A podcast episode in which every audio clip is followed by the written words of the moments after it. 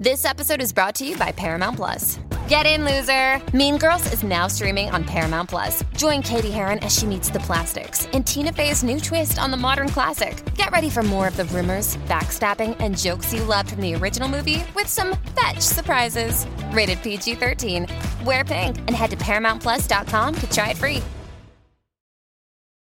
This episode is brought to you by JLL. Get an insider view into the world of commercial real estate with JLL's podcast, Trends and Insights The Future of Commercial Real Estate. Whether you're curious about making cities more sustainable, the evolution of office space, or AI opportunities, this podcast will help keep you a step ahead. Tune in for candid conversations with business leaders about the biggest trends impacting how we live, work, and play. Subscribe to Trends and Insights now at jll.com slash podcast. This episode is brought to you by Paramount Plus. An unlikely friendship begins in the Paramount Plus original movie Little Wing, starring Brooklyn Prince with Kelly Riley and Brian Cox. Reeling from her parents' divorce, Caitlin steals a valuable bird to save her home, but instead forms a bond with the owner, leading to a new outlook on life. Little Wing, now streaming exclusively on Paramount Plus. Head to ParamountPlus.com to try it free. Rated PG 13. From sponsoring cultural events to partnering on community projects, creating youth programs to supporting first responders, at MidAmerican Energy, caring about our community goes beyond keeping the lights on. It's about being obsessively relentlessly at your service. Learn more at midamericanenergy.com slash social. Explorar. Colonizar. Evolucionar. Sobrevivir. Llega a TNT la nueva serie dirigida por Ridley Scott. Raised by Wolves. Estreno de los dos primeros episodios. El jueves 10 a las 10 y 5 en TNT.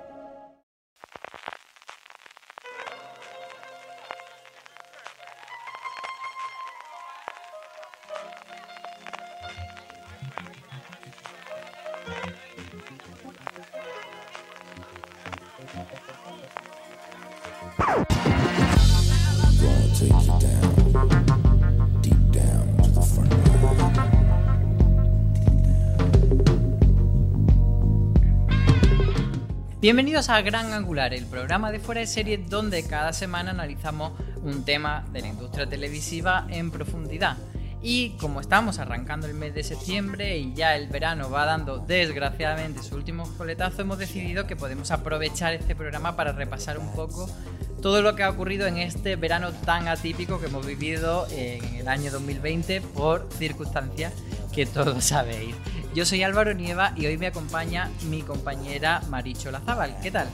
Pues muy buenas aquí, con un verano en el que por lo menos he aprovechado para ver muchas series. Yo no puedo decir lo mismo, ya lo comentamos el otro día en Watchlist, que ha sido como un verano un poco de, de dejarme llevar por, por la vida y, y no de mucha evasión, televisiva.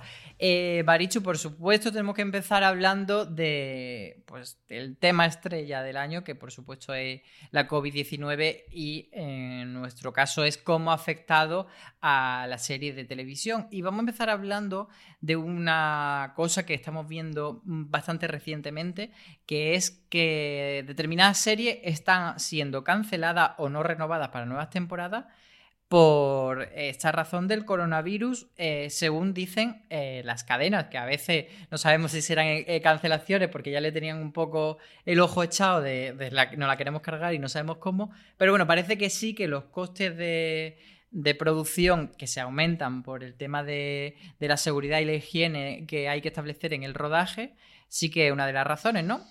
Sí, sí que parece que motivo hay. Hay una serie de, bueno, pues de departamentos, de condiciones. Eh, hay un artículo de Valen escrito al respecto que lo tenéis que ver o sea, lo tenéis que leer todos, en donde básicamente pone muy claro cuáles son los datos objetivos por los que ahora hacer una serie sale más caro. ¿Cuánto hay de excusa para cancelar y cuánto no? No lo sabemos. Pero sí que es cierto que las series van a ser más caras y que por lo tanto, pues algunas series que antes, oye, pues pasaban en reservo justo, pues ahora han dejado de descuadrar y entonces ha habido una serie de, una serie de series, valga la redundancia, que eh, aunque pensábamos que iba a empezar ya el rodaje de la siguiente temporada, pues nos hemos llevado al jarro de agua.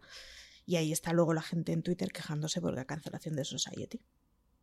Es el caso, como tú dices, de Society, que tú eras una de sus espectadoras o de esta mierda me supera, que yo sí que la seguía y que han dicho que no siguen, pero ha habido más ejemplos, tanto en ficción como reality. Pero bueno, vamos a detener un poco eh, repasando estas medidas que afectan al dinero que cuesta hacer una serie y, que hacen que al final las cadenas de televisión diga, bueno, ¿me sale rentable o no me sale rentable? O como diría la chica de Scam, España, ¿me renta o no me renta? Eh, por ejemplo, Marichu, eh, hay que crear un nuevo departamento de desinfección y esto tiene mucho costo, o sea, no es solamente eh, las PCR, de las que también vamos a hablar, sino eh, limpiar muchas cosas, ¿no? Ah, sí, hay una cosa de, de, gestión práctica, de las cosas se tienen que limpiar más, más a menudo y guardar en mejores condiciones y ver más la, la, cadena de custodia de absolutamente todo lo que haya en un, en un set, pero luego además tiene que haber un equipo médico, asesor, que se encargue de, de dar las recomendaciones y de decir cuándo se graba y cuándo no se graba las pruebas PCR que tú has mencionado, pues son otra de esas cosas que parece una tontería, pero desde que te hacen la prueba hasta que sabes el resultado, son dos días que sabes que ese actor o ese personal no va a poder estar trabajando porque aún no sabes si es positivo, pero sin embargo tú ya le estás hipotecando, lo cual quiere decir que absolutamente cualquier, claro, cualquier, cualquier toma pasa a ser de 48 horas mínimo aparte del tiempo de rodaje, lo cual, pues, al final, disponer del tiempo de la gente es dinero. Y, en fin, y al final, pues hay un montón de, pues, desde cómo son los circuitos y los caudales de ventilación tiene que cambiar, eh, cuáles son, todo, es que cambia absolutamente los presupuestos de todo. Una de las cosas que decía Valen, por ejemplo, es que en Estados Unidos, tal y como tienen planteado las condiciones contractuales, eh, suelen ser rodajes de 12 horas con el COVID se pretenden que sean rodajes de un máximo de 10 horas y esto incluye la toma de temperatura, eh, absolutamente todo, desde que se entra hasta que se sale, tiene que haber dos horas menos de rodaje y sin embargo hay más labores que hacer. Claro, pues al final es, es una tontería que en series que muevan multimillones de dólares, pues bueno, pues, pues igual es un porcentaje pequeño, pero en aquellas series que se rentabilizan justo, justo, pues, pues es la diferencia que hace que ya no cuadre.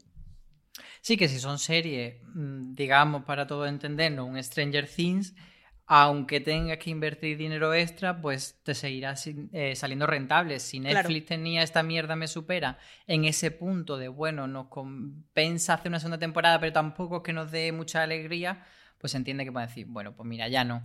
Eh, esto que estamos hablando, y nos estamos refiriendo al artículo de Valen, que está muy detallado, eh, está basado en la guía de protocolo de seguridad que ha publicado el Sindicato de Productores de Estados Unidos. Entonces son las medidas que se van a establecer como parte de la nueva normalidad en los rodajes allí, pero bueno, aquí también habrá eh, no hay, pues eso, una guía concreta establecida, pero sí que es verdad que todas las producciones tienen que hacer eh, esa, afrontar eh, ese sobrecoste. Yo hablaba hace unas semanas con, con Menafite, que es el director de la serie Melissa Pereaude, que ahora está haciendo su segunda temporada y podéis encontrar el artículo en la web. Eh, bueno, y nos decía eso, que sobre todo ellos estaban bastante, llevando bastante bien, digamos, mentalmente el COVID, que, que no se estaban sintiendo demasiado mal, pero que sí que eh, tenía el problema de que la serie era más cara, más lenta sobre todo, porque decían que lo que antes se tenía que rodar de una manera, pues ahora hay que aplicar una serie de protocolos. Eh, por ejemplo, Merly una serie en la que hay muchos besos, hay mucha escena íntima, entonces tienen que seguir pues esos protocolos de hacer la PCR 24 horas o 48 horas antes de tener esa esa escena de contacto entre dos actores y luego que esos dos actores estén muy protegidos en, ese tiempo entre que se hace la PCR y, van a estar en contacto en una escena. Hay que tener mucha responsabilidad extra.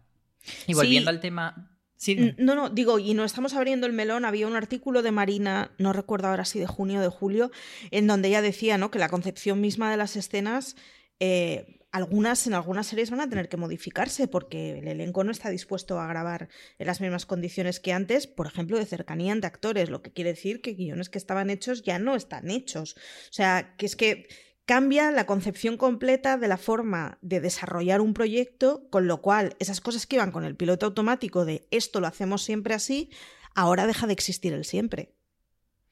Sí, ahora, por ejemplo, eh, todo lo que sean escenas con muchos extras, con una cantidad de gente que aumenta, por supuesto, el riesgo de contagio, se van a pensar muy mucho, yo creo. Eh, al principio de la pandemia, por ejemplo, hablamos con Joaquín Oristel, que es el productor ejecutivo de HIT, y sí que nos decía que eh, ellos habían modificado pues cenas de una fiesta que era una rave gigante, pues de repente era una reunión entre poquitos amigos. un té a las 5 de la tarde íntimo.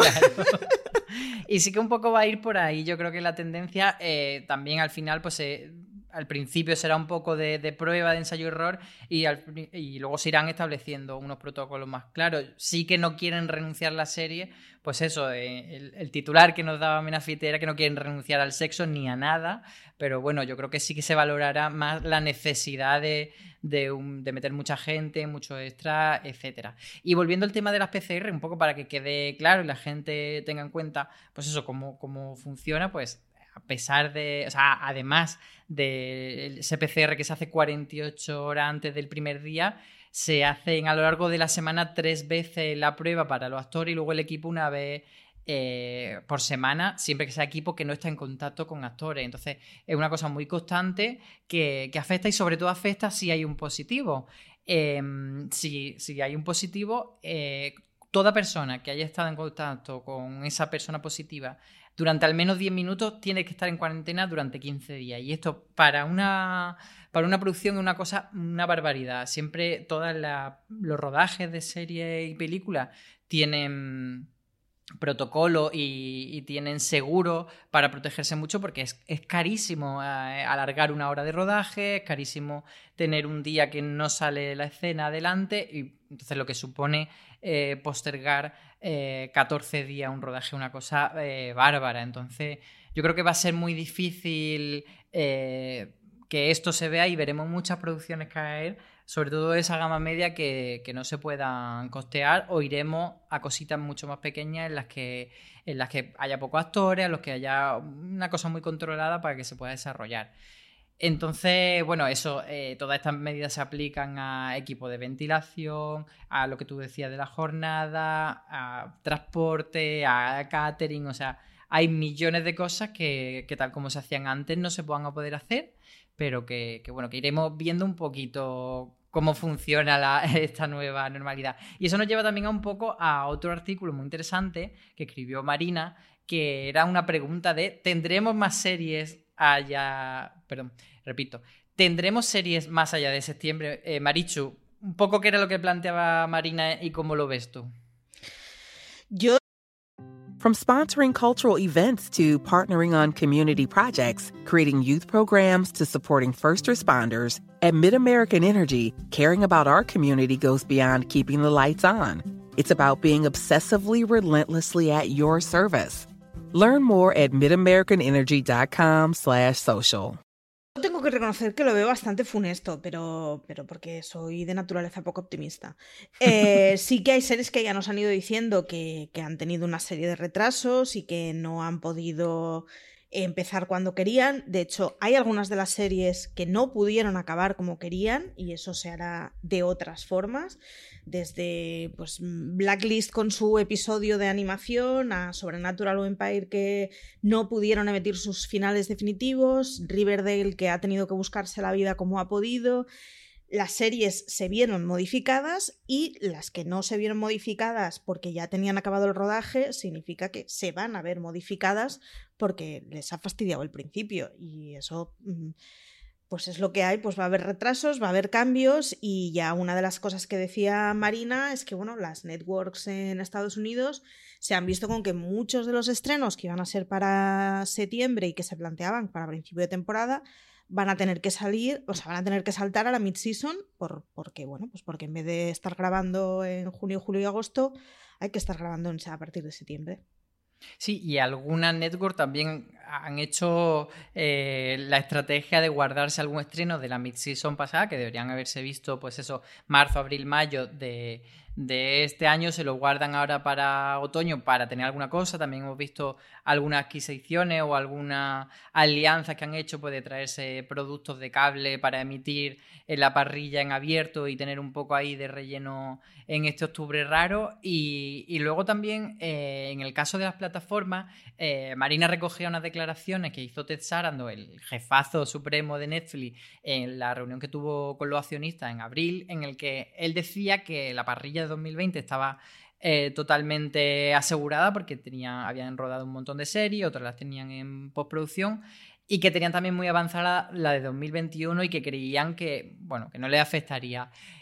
Esto es lo que dijo Ted Sarandos, es verdad que era en abril, pero también hemos podido ir viendo cómo el ritmo de estreno de Netflix y también de otras plataformas, por supuesto, se ha ido eh, relajando un poco. Yo creo que no quieren hacer una comunicación oficial, pero los que estamos muy atentos a, a esos calendarios de estreno sí que nos hemos ido dando cuenta. No sé tú, Maricho, si tienes también esa sensación de que, pues, por ejemplo, que este mes de septiembre, que tradicionalmente septiembre es un mes muy gordo para los estrenos seriéfilos, hay muy poquitas cosas. De hecho, pues Netflix tiene Memorias de Idun y tiene Ratchet, pero no tiene tampoco muchos títulos gordos.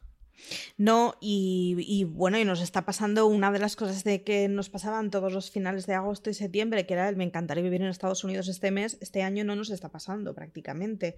Hay pocos títulos que se hayan estrenado en otros países a los que le tengamos ganas, porque no se han estrenado muchos. Y luego hay cosas, el caso de Veneno, por ejemplo, pues, pues que ha decidido optar por un tipo de formato de emisión completamente distinto. En el caso de Veneno ha funcionado muy bien, pero hay que pensar que retrasos como el de Patria, fenómenos como el de Veneno, funcionan porque en sí la serie atrae muchísimo movimiento. Esto con series que son más de mediana y que, bueno, que están más un poco apostando por saber si esa semana hay un poco de silencio y nos pueden hacer caso, pues, pues estas posiblemente sus retrasos ni siquiera nos estemos dando cuenta porque no las esperábamos.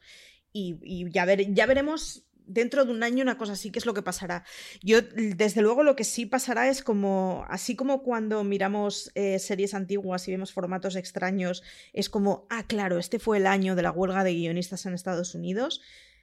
En cinco años nos pasará que, claro, es verdad, este año fue el raro del COVID y yo sí que creo que va a haber muchísimas cosas que se van a ver alteradas, pues eso, de las que hemos visto y de las que veremos.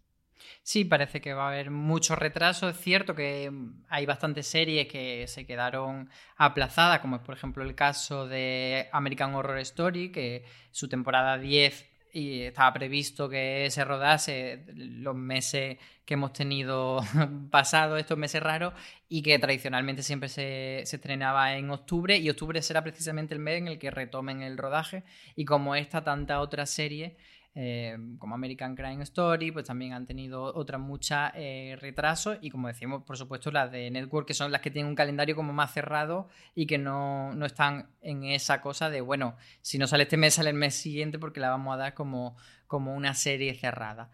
Eh, luego otra cosa relacionada con el coronavirus, y perdonad que estemos tan pesados con este tema, que a lo mejor muchos estáis hasta la coronilla de escucharlo y, cuando entráis a nuestro podcast buscáis un poco de evasión y quizás este no sea el podcast, el episodio más evasivo que hemos hecho en fuera de serie, pero bueno, sí que nos parece interesante eh, mencionar también las series que sí que van a empezar a hablar de la pandemia porque en principio no estamos viendo, no estamos encontrando una actitud general bastante negacionista, bastante de lo que queremos es que las series de televisión sean un lugar de escapismo y de abstraernos de la realidad pandémica global y entonces no queremos ni que los personajes tengan mascarilla ni que se hable de un mundo pandémico, pero hay algunas series que sí que lo van a tocar, empezando, por supuesto, como no podía ser de otra manera, por las series médicas. Sí, las médicas al final son las que lo tienen más fácil o más a huevo para meter argumentos. Anatomía de Grey eh, ya ha dicho que va a ser una de esas series que centrará alguno de sus arcos en el COVID. The Good Doctor ya dijo que quería hacer un episodio en donde estuviera centrado o que girara alrededor del COVID. The Good Doctor es una de las que luego ha tenido que retrasar el, inicio de la grabación porque pues porque no podían por las medidas sanitarias. Así que sí, hay series que ya veremos. Está el caso de HBO que directamente producirá una miniserie que va sobre la búsqueda y la investigación de la vacuna, de esta vacuna que, no sabemos ahora si será la china o la rusa la que nos venga, pero que sí parece que está, se está avanzando. Y luego está el caso de Cuéntame, que yo reconozco que es el que más me fascina, y es que Cuéntame nunca, cuéntanos, cuéntanos, nunca ha utilizado el recurso de ver el futuro y lo va a hacer con, con la COVID para, para alguna escena volver a 2020 y hablar sobre la COVID. Es una cosa que me tiene loquísima. Cuéntame, nunca había recurrido al futuro. Sí que ha recurrido varias veces a flashbacks y a, a volver a las escenas que ya hemos visto, pero claro, es que es una serie que tiene 20.000 temporadas, pues claro, el recurso de volver al flashback en esta serie es de verdad volver a un flashback, pero el futuro pues es una, es una barrera que van a romper ahora con, con, la COVID. No sabemos exactamente sobre qué personajes o qué arcos, si será una cosa general o no, pero, pero los que estamos deseosos de saber qué es lo que pasa con Cuéntame y qué es lo que pasa con, con su pareja protagonista, igual podemos ver alguna pista en el 2020. Desde luego es un caramelito que nos dieron estos días de información muy, muy, muy jugoso y que, supone una gran incógnita porque, claro, no sabemos si vamos a ver, eh, imagínate, a Carlos Hipólito eh, haciendo de Carlitos en 2020 o cualquier otro personaje de la serie, a María, a quien sea, en una versión adulta.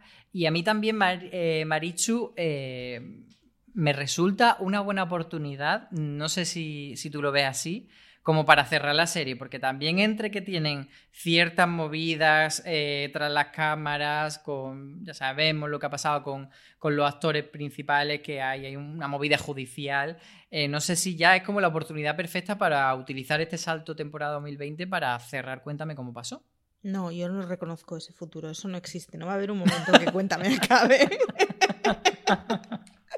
¿No te parece Soy un poco negacionista, pero, pero no, pero sí, sí que es verdad que sería la, coyuntura perfecta para decir, bueno, estamos en un entorno de rutina completamente anormal, vamos a recurrir a una estrategia que no es la que teníamos hasta ahora cerremos velas con esto. Sí que podría ser un. Yo mm, creo que cuéntame a poco que pueda seguir estirando porque, porque funciona bien, porque es una serie de reputación, porque es una serie premiada, porque bueno, porque es un producto para televisión española que funciona muy bien.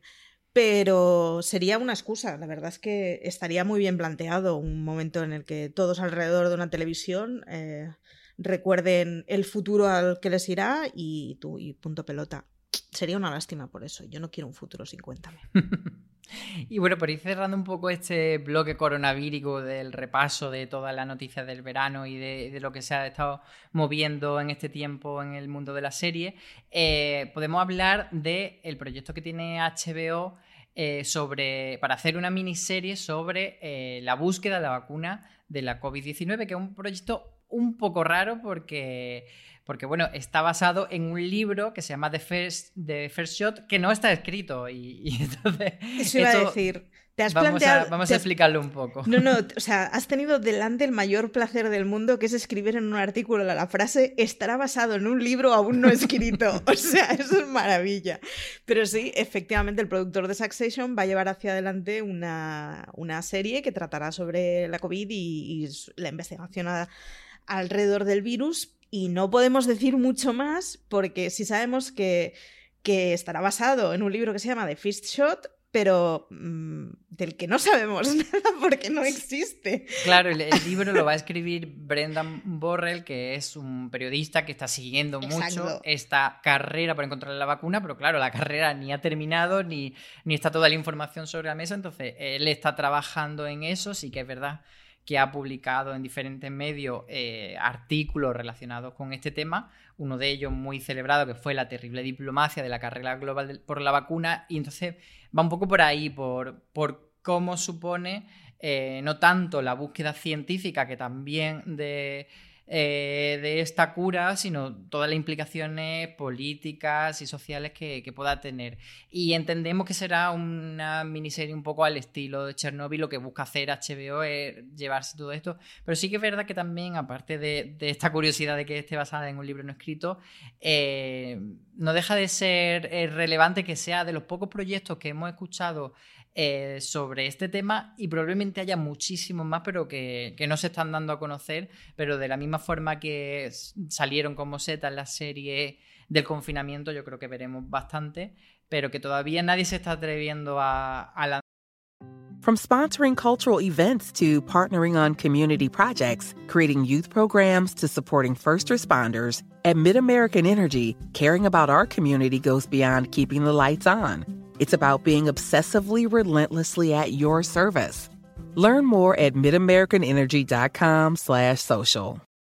Woodhouse Nissan offers a variety of SUVs and crossovers to fit your lifestyle. Whether you're looking for an SUV with high towing capability or a crossover with all-wheel drive, you can expect a variety of safety features, plenty of seating, ample cargo space, and innovative design to tackle virtually any adventure. Explore the Nissan lineup of SUVs and crossovers featuring Rogue, Rogue Sport, Kicks, Murano, Pathfinder, and Armada. Visit one of our two Nissan locations or shop online at woodhouse.com. Yo, yo, creo que tendremos un momento de, de, pausa y de silencio, pero hemos estado seis meses encerrados en casa sin otro pito que tocar. Si los que no somos especialmente creativos hemos empezado a tejer, a hacer pan y a tener plantas, imaginaros lo que no se le habrá pasado por la cabeza a la gente creativa. Si de algo, o sea, si algo vamos a sacar después de esto son ideas. O sea, qué proyectos habrá un porrón. Habrá mucho, desde luego. Entonces, yo creo que por cerrar este bloque podemos hacer una pausa. Así que mm, hacemos este breve inciso y continuamos con otra cosa. Ya os prometemos que no vamos a tocar más la COVID. Sci-Fi estrena Vagrant Queen, la adaptación del cómic homónimo publicada por Vault Comics e inédito en España. Vagrant Queen sigue a Elida, una ex reina que fue expulsada de su trono y que desde entonces se busca la vida como carroñera por la galaxia. Sus planes cambian cuando aparece su amigo Isaac afirmando que su madre todavía está viva. La joven emprenderá el rescate de su madre regresando al corazón de su antiguo reino y enfrentándose a su viejo y mortal enemigo, el comandante Lázaro. Emprende un viaje espacial lleno de diversión, violencia y sarcasmo con Vagrant Queen. Es la última superviviente del linaje. ¿Pero qué tontería es esa? ¡Agarraos bien! No quiero ser vuestra reina. Para alguien que intenta esconderse, llamas demasiado la atención. Ya disponibles los dos primeros episodios de Vagrant Queen y cada martes a las 22 horas un nuevo episodio en Sci-Fi, el canal de la ciencia ficción. Además, después de la emisión, los episodios estarán disponibles bajo demanda en todos los operadores. Pues ahí teníamos esta, esta promo de Background Queen, la serie de sci-fi, y nos vamos con otra cosa, Marichu, que, que serían esta, estos movimientos que hemos ido viendo en cuanto a la industria televisiva relacionados con mm, plataformas que nacen, plataformas que mueren, plataformas que se desintegran. Tenemos, por ejemplo, Pluto TV. ¿Qué es esto? Pluto TV es, es, otra de esas más que nos va a acabar sacando los dineros mensualmente. La gente de Viacom eh, básicamente están planteándose un plan de expansión en el que puedan, de entrada, en los países en donde ya existe una cosa que se llama CBS All Access, que son en Australia y luego estaban planteando también para los que estuvieran Paramount Plus, que está en Latinoamérica y en partes del norte de Europa, eh, una plataforma en la que se pudieran ver sus series de una forma más amplia. Se supone que España llegará primero con un servicio nuevo llamado Pluto TV, que no, del que no sabemos demasiado, pero sin embargo, del que sabiendo que viene Viacom, ya nos podemos imaginar un poco cuáles son los tipos, o sea, cuáles son los títulos que podrían venir con ellas. Y nada, y con ellas estarían pues todo Showtime y CBS All Access. Y yo no digo nada, pero Viacom tiene CSI, así que a mí ya me habéis perdido. me encanta Pluto TV porque me imagino todo el rato el perro de Totalmente. vigilándome. Sí, exacto. y teniéndome controlado. Otra de, de las noticias grandes de este verano que salió a principios de agosto era, mm, bueno, despejar una incógnita en torno a qué quiere hacer Disney eh, con el contenido que no está en Disney Plus, que como sabemos en Estados Unidos ellos tienen, aparte de Disney Plus, la plataforma de deporte SPN Plus y luego tienen Hulu, que es una plataforma con la que se ha especulado muchísimo con si dará o no el salto a fuera de Estados Unidos. Y parece que no, no llega a Hulu, sino que van a apostar por Star, que es una plataforma que ellos tenían en India, eh, allí se llama Hotstar, y, y parece que quieren eh, tirar más por esta marca porque sí que es verdad que Hulu, em, el concepto de la plataforma no es que sea solo de originals, como sí que es Disney Plus, sino que tiene mucho catálogo de terceros. Y entonces, como todo ese catálogo de terceros que tienen Estados Unidos no lo van a trasvasar eh, fuera de la frontera, parece que prefieren empezar la aventura de esta nueva plataforma de Star, pero que intuimos que sí que tendrá todas esas cosas que no tenemos en Disney Plus y que pertenecen al ratón Mickey, ¿no, Marichu? Supongo, hay una serie de contenidos que se han quedado fuera de Disney porque Disney tiene una la plataforma de Disney tiene una pretensión de ser extremadamente family friendly y blanca, digámoslo así. No lo podría haber definido mejor. Políticamente correcta, ¿eh? no, pero hay una serie de títulos que se han quedado fuera del, del, paraguas de Disney, pero que sin embargo sigan estando demandados. Entonces, al final hay una serie de títulos que no estamos pudiendo ver, que ya ya se han gastado los dineros en producirlos, ya tienen el prestigio y que sin embargo no se están pudiendo ver. Entonces, no sabemos si en esa Star entrará todo lo de Hulu y todo lo que no está pudiendo entrar en Disney. Es algo que, ya veremos. Y sí, sí, parece que los catálogos nunca van, ser, van a ser parejos los estadounidenses con los del resto del mundo, pero es que ya no lo son ahora. Si miras qué es lo que incorpora Netflix semana a semana, hay veces que en Estados Unidos incorpora series que es de las que hemos oído hablar un montón y estoy pensando en Sister and Sister, creo que era, o no me acuerdo cuál era exactamente el título que ha metido esta semana, que, que, son de esas comedias noventeras que todos vimos de pequeños y que a España no han llegado. O sea que ya nos estamos acostumbrando a que los catálogos sean distintos. Ahora nos tenemos que acostumbrar a que incluso los títulos sean distintos para tener definiciones distintas en los, en los diferentes países. Y parece que, que, bueno, que Disney traerá Hulu sin llamarse Hulu, pero teniendo muchos de sus contenidos. Yo creo que es una buena noticia, aunque solo sea por todo eso que nos dejamos de ver de Hulu, que da mucha envidia y que Valen siempre nos habla de ello.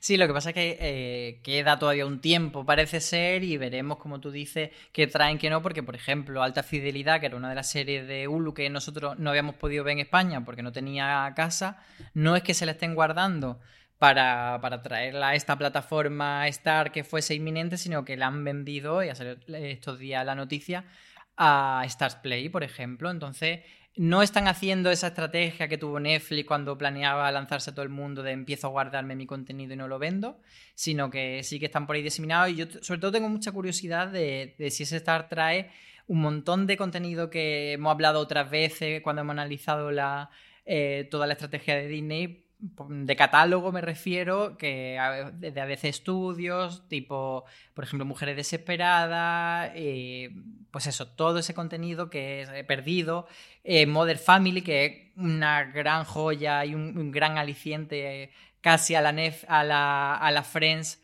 para, hacerte fan de una plataforma y que no está en ninguna parte, o sea, no está en Disney Plus y que debería estar en Disney Plus y que lo echamos mucho de menos ahí. Entonces, a ver qué pasa con este Star. Otro más, Marichu, Britbox, ¿qué es esto? Britbox sí, están las rebajas de Steam y Britbox, son las que se van a llevar mi, mi, tarjeta con fe ciega. Y es que Britbox es aquella que nos va a traer BBC y TV, todas esas series que ahora mismo nos están llegando muchas de ellas por Filming y por Movistar Plus. De hecho, mucho de lo que he visto este verano he tirado de ahí. Y ahora mismo ya se está emitiendo en Estados Unidos, Canadá, que es básicamente países angloparlantes, y se supone que a finales de este año tendrían que llegar hasta un total de 25 países, de los que suponemos que muchos de ellos serán europeos y esperemos que España sea uno de ellos. Y así podríamos llegar a los contenidos pues, de, del Reino Unido que ahora mismo pues, nos están llegando más a cuentagotas o con más retraso porque no están llegando por grandes plataformas que compran a cholón, sino Movistar que emite selectivamente qué es lo que quiere y Filming que tiene también una capacidad de compra un poco más limitada. Así que Britbox sería nuestra, nuestra amiga británica antes de que acabe el año. Sí, como pasa siempre que llega una plataforma, tenemos que ver cómo afecta eso al los mm, grandes compradores de la serie británica que tradicionalmente la han traído, como tú dices, han sido casi siempre Filming y Movistar, a ver si, bueno, pues le, hacen un poco de lío o siguen comprándole serie y, y Britbo aquí no llega o llega sin series totalmente en primicia, en exclusiva. Bueno, pues iremos viendo a ver qué pasa. Recordamos que hubo una plataforma en España también de origen británica que se llamaba Corte V y que nadie sabe si está viva o muerta ni, ni lo que le pasa. Otra que, que en este caso sí que de las que desaparecen es DC Universe que es una serie, o sea, es una plataforma que, se creó antes del, del nacimiento de HBO Max, cuando ni siquiera se sabía que HBO Max se iba a llamar así, que teníamos más el nombre de Warner Media. Y lo que le pasa a esta plataforma es que pretendía eh, ser no solo una plataforma de vídeo bajo demanda, sino también eh, pues ahí meter todo el contenido que fuese de DC, tenían formatos de entretenimiento, pues tipo noticieros eh, sobre el mundo de DC, pero sobre todo lo que tenían mm, de, como mayor reclamo era un gran catálogo de cómics. Entonces, ¿qué es lo que pasa? Que ahora sí que han dicho em, desde HBO Max que, que DC Universe como tal va a desaparecer o no va a tener series originales. Mm, por ejemplo, Titanes era su, serie de cabecera y era la serie que mejor le ha funcionado, pero también tenían un Patrol, por ejemplo, y tenían varias de animación. Entonces han reconocido que todo ese contenido mm, se migra a HBO Max, que allí va a ser donde se estrenen las nuevas temporadas, que si hay series nuevas de DC para vídeo bajo demanda, porque también habrá otras, por supuesto, para otras plataformas o para otros canales, como es el caso de las series de DC que están en CW. Pero bueno, que todo lo que, hagan para plataforma in-house en Warner va a ir para HBO Max. Y entonces queda la duda de qué va a pasar con el proyecto de DC Universe, mm, porque no dicen que desaparezca y supongo que eso eh, significa que sí que quieren mantener la línea de tener todos los cómics en algún sitio, pero bueno, que ese concepto de lo que de cómo nació DC Universe, pues nada, ha muerto. No sé si a ti eso te hace mucho lío o, cero lágrimas. Yo reconozco que cero lágrimas, pero mm, es, lo que hay. No consigo entender el universo de los superhéroes, es demasiado complejo. Marichu no ve el mapa completo y como no ve el mapa completo no lo entiende. Así que reconozco que a mí no me toca, pero es posible que Francis no esté tan contento con la cancelación de DC Universe. Sí, le tocará lamentarlo un poco más. Y otra, que, otra plataforma a la que le tenemos que decir adiós es a Sky, que desde el 1 de septiembre ya no está en España. Por supuesto, Sky España, Sky sigue en muchos otros países. Es una plataforma de mucho éxito, por ejemplo, en Italia y en Reino Unido, pero aquí parece que no ha encontrado su hueco. No sé si tú le vas a dedicar un adiós a alguna de sus series, Marichu, pues esa Catalina la grande que tenían o alguna otra. Yo creo que no, pero porque sí que creo que las series que veíamos en Sky seguirán teniendo hueco en, otras plataformas en España. Yo es, el acto de fe que tengo. Creo que Sky como productora suficientemente potente eh, mundialmente como para que se pueda permitir seguir vendiendo sus títulos, pero que sin embargo no le salga rentable tener una plataforma propia en todos los países. Y esto es algo que vamos a ver mucho. O sea, igual que salen plataformas de debajo de las setas que lo intentan, pues por la misma desaparecerán muchas que, oye, pues se tienen que reconvertir en otra cosa. Pero Sky no desaparece como marca, Sky se mantiene, así que seguirá haciendo series potentes y seguirá haciendo series que, tengan compradores en España. Sí, Sky tenía la particularidad aquí en España de que además de estrenar eh, series que eran originales de, de, Sky o coproducciones de Sky Atlantic con otros países, etcétera, eh, también eh, ofrecía mm, de una forma bastante más barata que los grandes operadores, sin, que tuvieses que poner el ADSL, el móvil, etcétera, para tener la tele de los canales de pago, pues tipo TNT, Cosmo, etcétera, pues sí que tenía una plataforma en la que podías ver esos lineales y era una cosa bastante original, que luego también pues han tenido otras como Fubo y alguna más, pero bueno, que hizo una apuesta por ahí que al final, pues por unas cosas o por otras, no ha funcionado o no sabemos si esto significará que en el futuro Peacock, que como sabemos es el, el, servicio de vídeo bajo demanda de, NBC Universal, al que pertenece el, mismo conglomerado Sky, por cierto, pues bueno, si todo este cierre de Sky viene un poco por, por ahí porque Peacock esté desplegando sus plumas, nunca mejor dicho, para aparecer en Europa y traernos pues el, el remake de Salvo de la Campana y muchas otras cosas que ya veremos si, si vienen o no. Me gusta que tu mapa mental esté el remake de Salvados por la Campana y luego el resto del universo. Y está totalmente por encima de todo porque hay gente de Cirti Rock ahí metida y eso hace que, que patata a, a tope. Eh, Marichu, el, otro día en Watchlist estuvimos eh, hablando un poco de, todos los estrenos, de buena parte de los estrenos de los dos últimos meses, tanto de nuevas series como de, de regreso sonado. Eh, pero bueno, ya que te tengo aquí, el otro día lo hablé con Marina y con Valen, pues hoy quiero saber un poco tu opinión de cómo has visto este mapa de estrenos veraniego en el que yo sé que tú no te has asomado al colapso, pero sí que no. a, a muchas otras series. Entonces, cuéntame para ti qué ha sido lo más relevante de, de este verano seriéfilo. Pues mm, lo más relevante de este verano serífilo ha sido series que habéis visto muy poca gente que han emitido en Netflix. Viendo mi TV Showtime, no sé por qué he visto mogollón de juveniles de estas que, bueno, no tienen tanta audiencia y en parte es comprensible, pero me he lanzado con la extraña playlist de Zoe. Es alegre, tiene músicas, me gusta. No he sido capaz de. O sea, yo me leí Normal People antes del estreno en España porque quería ver la serie y aún no me he recuperado del libro, así que no he empezado la serie. Y ya hasta ahí puedo leer, porque lo siento, pero es una, es una historia muy de bajona y muy triste. Así que en algún momento tendré algún fin de semana premenstrual en donde tenga mucho chocolate y me da igual llorar. Pero hasta ese momento yo no me enfrento. Sí que he visto eh, Box 21, que en, en caray, en España es, es, Estocolmo Estación Central, creo que es, maravillosa, la tienen en filming. Eh, sí que he estado viendo, obviamente, algunas vueltas que ahora comentaremos y cosas muy extrañas como eh, Teenage Bounty Hunters, que en España era dos balas muy perdidas, creo que era. Sí. Que os la recomiendo. No ha visto el éxito injustamente porque no está nada mal y es una de esas series que cuando estén en su segunda o tercera temporada alguien dirá que mola y de golpe os despertaréis todos. Yo lo aviso. Hablemos entonces de los regresos que tú mencionabas, porque dentro del universo seriéfilo y más concretamente del, del, de Netflix, quizá Lucifer no sea la serie más prestigiosa, pero sí que es una de las series eh, que poco a poco han ido conquistando más gente y que ahí hay un boom con Lucifer, que tú eres una de, de las espectadoras, que, que, bueno, yo creo que no tiene el reconocimiento que merece y probablemente sea de los títulos eh, que realmente mejores datos les dé a la plataforma. Lucifer, de hecho, era, era una serie cancelada, sí, no olvidemos. Y la, la, masa de fans consiguieron que Netflix lo viera como suficientemente interesante para sacar réditos. Quiero decir, al final, esta gente está trabajando y necesita llegar a fin de mes.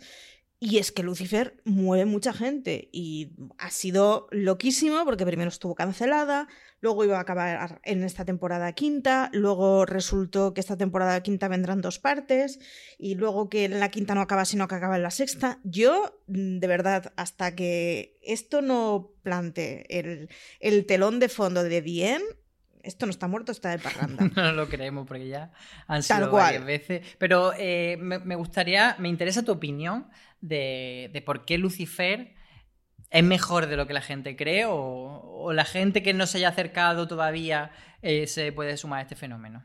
Es una serie completamente irrelevante, divertida y súper entretenida. Es de estas series que estás viendo sin ningún tipo de cargo de conciencia y sin necesitar tener el cerebro encendido. Entonces es una serie fantástica, porque al final hacen falta un montón de títulos que sean entretenidos, divertidos, que te hagan la vida un poquito más feliz, que aísles y que estés viendo eso. Y dentro de esa liga, Lucifer juega muy bien. Tiene unos personajes que son suficientemente complejos y suficientemente historiados como para que sus arcos independientes tengan sentido. Tiene un protagonista que, que, es un jaco maravilloso, que es, en fin, el séptimo cielo, y juega mucho a esa cosa de protagonistas que están muy buenos y que quedan muy bien delante de la pantalla, pero luego tienen cosas a decir que son muy entretenidas. Lucifer es una serie que funciona muy bien, que es perfecta para ver cenando en esos días que estás completamente destruido y que, que, bueno, que es que es eso, los números funcionan y Netflix sigue con ella. Me encanta esta definición de irrelevante para maravillosa que ha dado, que quizá podríamos aplicar también a otro regreso de estos que no tienen mucho prestigio, pero que funcionan muy bien en Netflix, que es Dirty Young. ¿Cómo has visto esta segunda temporada? Cuéntanos brevemente. Dirty John al final ha sido una serie que cada una de las temporadas eh, tiene un tema distinto y va a tener un tema distinto, pero de la que hemos visto que directamente eh, cada una de las temporadas es distinta. Su iluminación, su montaje, absolutamente todo funciona de manera diferente y mejor que en la primera temporada. Dadle una oportunidad. Dirty John tiene una premisa que es interesante, que es, bueno, esas mujeres que en los años 70 se dedicaron a apoyar a sus maridos y a tener trabajos no cualificados para poder traer ingresos para que su marido hiciera carrera, que pasan 20 años, ellas han criado a los niños, han tenido trabajos no cualificados, lo han dejado de trabajar, están completamente oxidadas, ellos son muy exitosos y se compran una mujer o un coche o un reloj más joven y más lustroso que quede mejor. En algunos momentos hace un poquitín larga y un poquito, y un poquito mm, de estirar demasiado el chicle, pero tiene sentido, porque lo que nos está contando es una, una cuesta abajo y sin frenos completamente a una historia en la que llega un momento que dejas de estar de acuerdo con la protagonista, pero entiendes perfectamente cómo ha llegado a ese lado y te dan ganas de coger la almohada y llorar porque es lo que hay y no tiene una solución sencilla. Así que Dirty John, darle una oportunidad. Obviad la primera temporada. La primera temporada era un horror, pero no tiene nada que ver en absolutamente nada. Ni en actores, ni en formas de producirse, ni en tiempos, ni nada. Lo único que tiene en común es el título. Yo de Dirty John se lo voy a añadir pelucas, pelucas. pelucas a cholón, sí, Dirty John, sí. Esto sí lo tiene bien. Em, por cerrar este, este repaso veraniego que estamos haciendo, Marichu, yo sí que me gustaría también mencionar que una de las tónicas eh, que han marcado este verano ha sido que Amazon ha metido muchas cosas en su catálogo aquí en España, pero sobre todo que ha tirado mucho de nostalgia. Eh, hemos visto de repente eh, cómo metía compañeros, como metía Aquí no quien viva, a principios de septiembre metió también Buffy, pero para despedir el podcast, yo le voy a dar a Marichu la oportunidad de que hable un poquito, porque si le, si le doy la mano me va a coger el brazo y va a hablar durante una hora y no podemos, pero yo sé que le gustaría de El ala oeste de la Casa Blanca. Así que quien no la haya visto, Marichu, tienes un, un momento de alegato para decirle por qué debe verla porque te redefine existencialmente y te crea un montón de escenas para mm, referenciar en casi cualquier cosa política que suceda en el mundo. Tenéis que ver el ala oeste de la Casa Blanca, ahora ya podéis verlo, son siete temporadas, las cuatro primeras o sea, de verdad va a dar un sentido a vuestra vida y tenéis que ver el ala oeste de la Casa Blanca. Yo no estoy patrocinada por Sorkin, pero mm, en cualquier momento me coge directamente de patrocinio porque Tal cual, hay que verla. Yo el día que la pusieron ya vi el piloto y con ella vamos a seguir. Me consta que no soy la última, la única además. No le he dejado a Marichu que se entienda mucho más, pero sí que podéis ver muchos argumentos de ella en el artículo que escribió cuando se lanzó la serie en catálogo. Se titula Por todo esto deberías ver el ala oeste de la Casa Blanca y está muy bien explicado y dedicado mucho amor mm, a Sorkin. Así que si tenéis curiosidad, os lo dejamos ahí en las notas del programa. Y con esto nos despedimos. Eh, muchas gracias, Marichu, por acompañarme en este, en este repaso veraniego. Nada, muchísimas gracias a ti y superaremos el COVID con nuevas series. Podemos. Y bueno, eh, a los que seguís también eh, hasta el final del programa, daros las gracias por acompañarnos una vez más y recordaros que tenéis muchos podcasts de, fuera de serie en todas las plataformas en las que estamos, como Apple Podcast, Evox, Spotify o Podimo. Y por supuesto, eh, recordaros esa frase que siempre decimos de tener muchísimo cuidado ahí fuera.